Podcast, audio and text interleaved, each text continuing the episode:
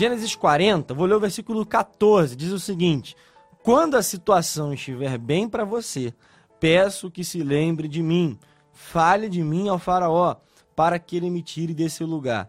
Pois fui trazido à força da minha terra natal, a terra dos hebreus, e agora estou nessa prisão, onde fui lançado sem motivo justo.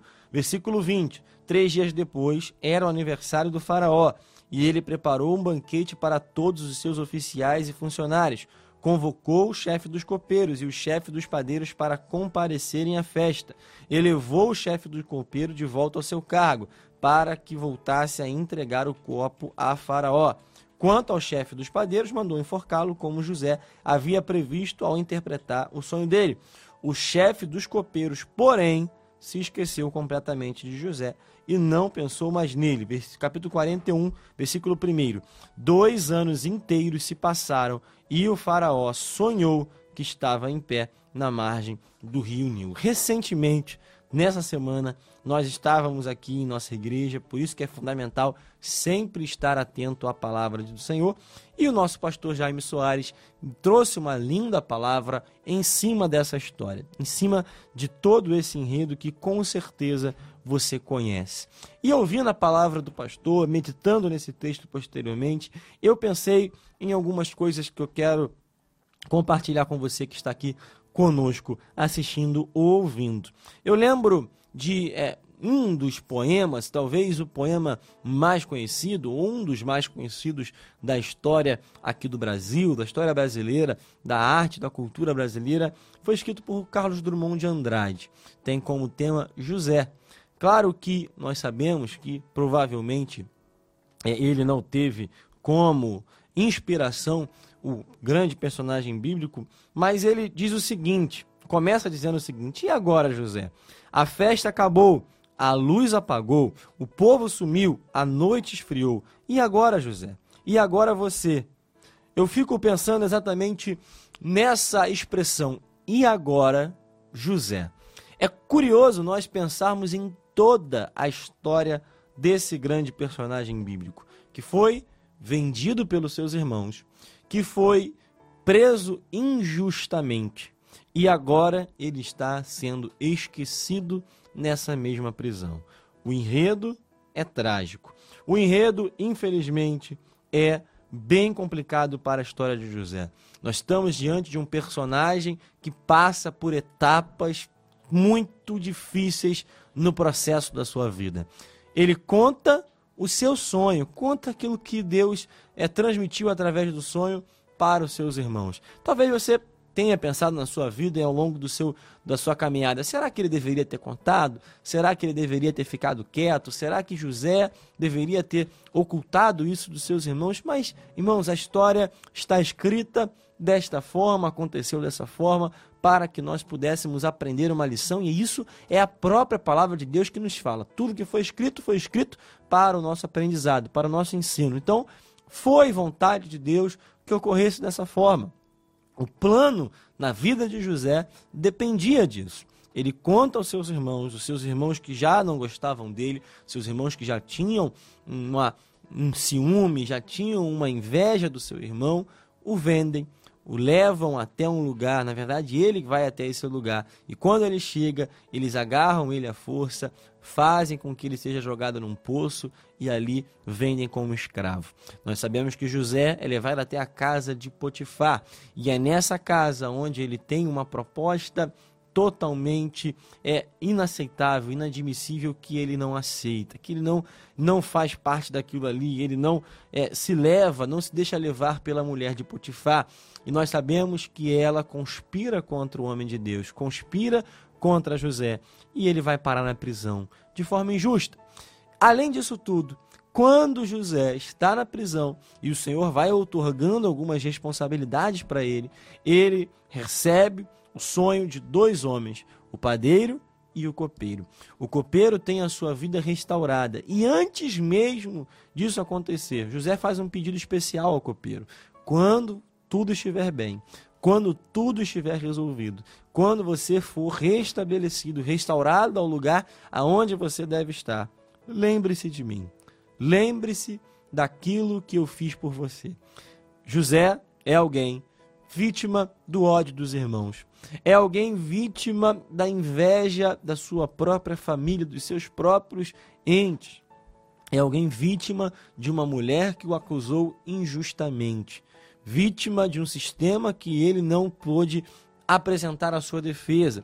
Ele é vítima do esquecimento, da ingratidão até então daquele que ele o ajudou. José é alguém que poderia muito bem se tornar vítima das circunstâncias. Mas aí pergunto para José: e agora, José? E José me responde nessa manhã, responde nesse dia, você que ouve depois: eu não sou vítima das circunstâncias. A sociedade pergunta, as pessoas perguntam, os amigos perguntam, e agora, José? E ele responde: Eu não sou vítima das circunstâncias. Talvez você não passou por aquilo que José enfrentou. Com certeza você não enfrentou esse enredo de forma é, literal, mas em uma área da sua vida, talvez é, em uma situação, talvez em um período da história, você esteja vivendo como José.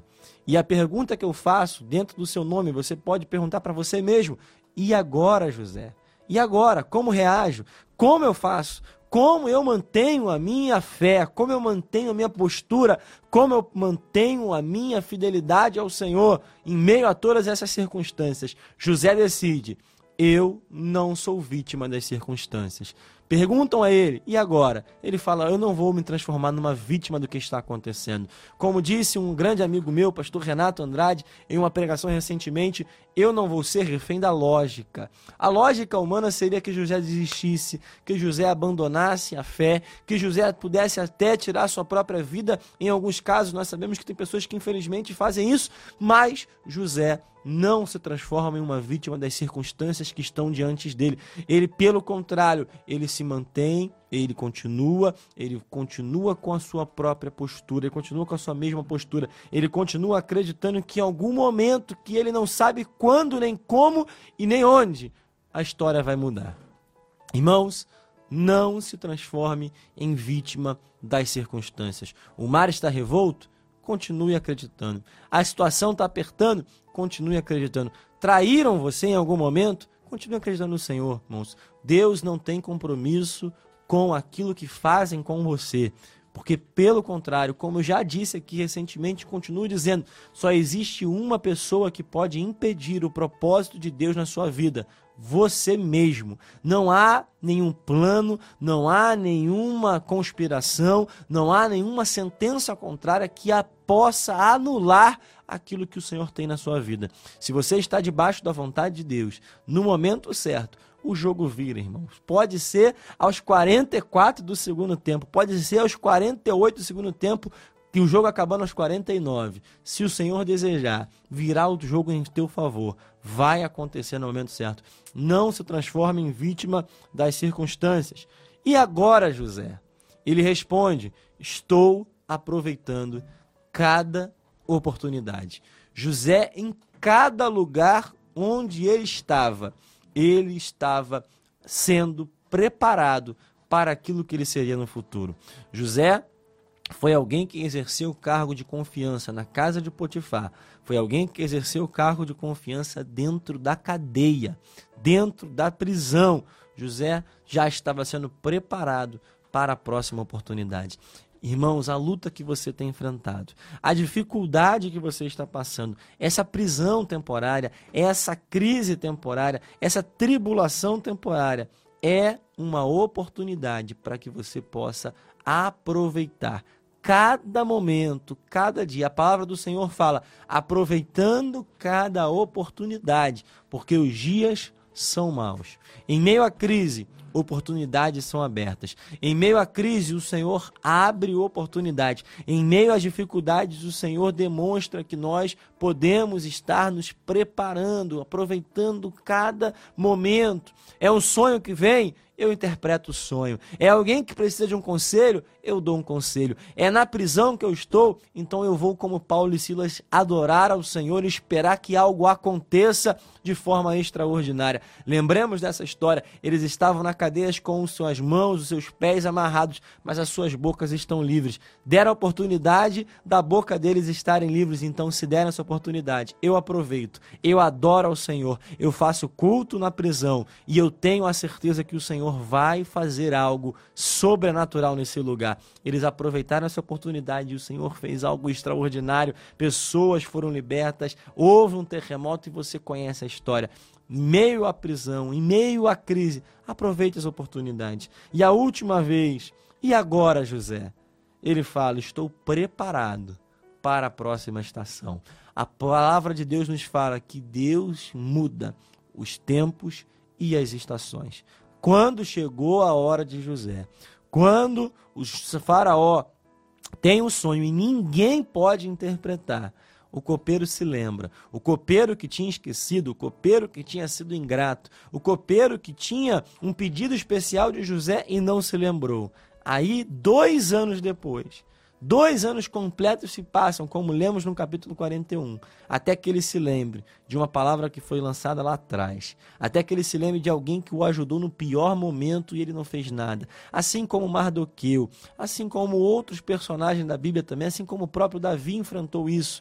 Foi ungido rei, foi ungido para ser o próximo rei de Israel, mas passou anos de perseguição, passou anos de luta, passou anos fugindo de um lado para o outro, mas no momento certo ele estava preparado para aquilo que estava diante dele. Ele estava preparado para a próxima estação. José recebe o recado: Olha, o Faraó está te chamando. A palavra nos fala que ele toma banho, que ele se prepara, que ele faz a barba e ele se apresenta. Irmãos, a verdade é que José, naquele dia, ele não se apresentou para simplesmente interpretar o sonho de Faraó. Ele se apresentou para uma entrevista de emprego porque ele viu com os olhos da fé que algo sobrenatural poderia acontecer naquele dia. José saiu de casa preparado para uma oportunidade de emprego que ele não tinha recebido nenhum e-mail, nenhuma mensagem tinha chegado, não tinha nenhuma vaga aberta para ele, mas ele sabia que uma porta podia ser aberta. Assim também nós estejamos preparados, porque a qualquer momento o Senhor pode nos dar um novo tempo, uma nova estação pode começar em nossa vida. E se nós estivermos, assim como José, preparados, se nós não nos tornarmos vítimas da, das circunstâncias, se nós não ficarmos perdendo tempo, se nós continuarmos aguardando o tempo de Deus, esse jogo vai virar. E agora, José? Eu continuo acreditando no Senhor. Continue acreditando, porque no tempo de Deus a chave vai virar em teu favor. Essa